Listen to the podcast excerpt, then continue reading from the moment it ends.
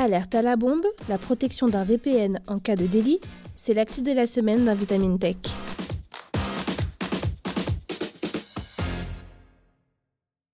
Faire tout ce que l'on veut sur le net sans pour autant divulguer son identité. Si l'anonymat est un droit garantissant certaines libertés fondamentales, telles que la liberté d'expression, ce droit a cependant des limites dès lors qu'un internaute commet un acte délictuel en publiant par exemple sur le web des propos injurieux, calomnieux, racistes, antisémites. Mais pour agir en toute impunité, certains individus pensent avoir trouvé la solution pour ne pas être identifiés par les autorités en utilisant un VPN. Alors, est-ce que ça marche? Est-ce qu'un réseau VPN peut véritablement garantir un total anonymat? Voyons ça ensemble.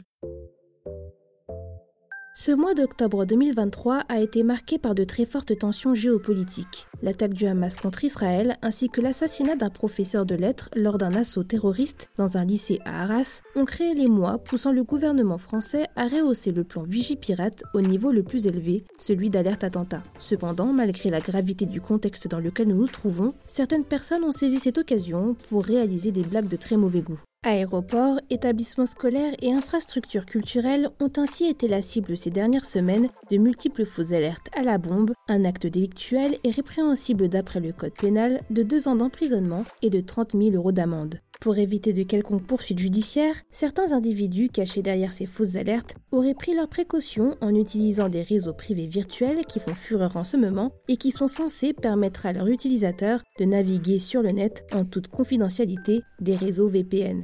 De plus en plus populaires, ces services promettent de rendre impossible à suivre vos activités en chiffrant votre trafic Internet et en masquant votre adresse IP. Sauf que voilà, un lycéen de 16 ans vivant dans les Yvelines aurait été interpellé après avoir envoyé par mail de fausses alertes à la bombe à son lycée alors qu'il aurait utilisé un VPN pour éviter d'être identifié. Alors, est-ce que ces applications vous offrent-elles réellement un parfait anonymat? Eh bien, il semblerait que non. Ce qu'il faut garder à l'esprit, c'est qu'en temps normal, tout votre trafic sur le web est géré par votre fournisseur d'accès à Internet qui peut voir toutes vos habitudes de navigation et vos données personnelles, des informations qui peuvent être ensuite revendues à de tierces personnes. Le VPN, lui, va donc court-circuiter votre fournisseur d'accès Internet qui ne pourra plus percevoir vos données en redirigeant votre trafic web sur un serveur VPN qui ont généralement accès aux informations personnelles de leurs utilisateurs et à leur véritable adresse IP. S'il est moins probable que ces fournisseurs revendent vos données, il faut cependant savoir que les VPN coopèrent régulièrement avec les autorités judiciaires mettant à leur disposition les informations qu'ils ont en leur possession, une coopération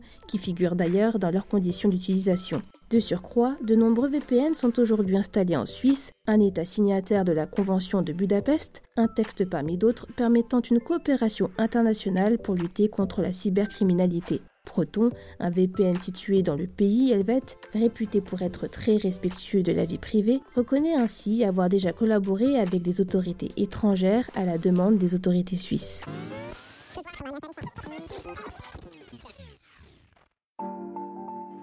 L'anonymat absolu sur Internet ne semble pas réellement exister, même avec un VPN.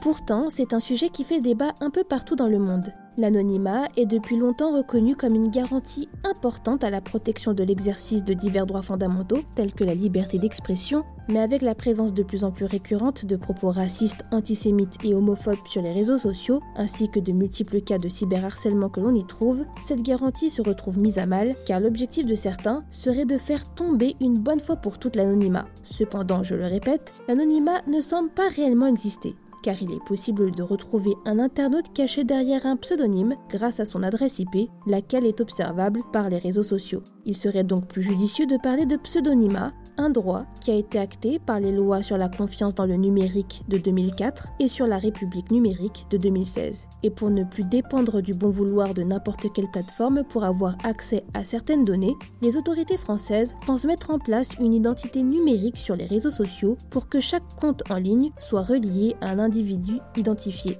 L'idée serait de créer une sorte de plaque d'immatriculation numérique indéchiffrable par les plateformes pour éviter que les entreprises fournissant les réseaux sociaux aient accès aux pièces d'identité des utilisateurs, rendant uniquement accessibles ces informations aux autorités lors d'enquêtes. Mais pas de panique, si vous n'avez commis aucun crime ou délit via Internet, personne ne devrait demander l'accès à vos données personnelles. C'est tout pour cet épisode de Vitamine Tech.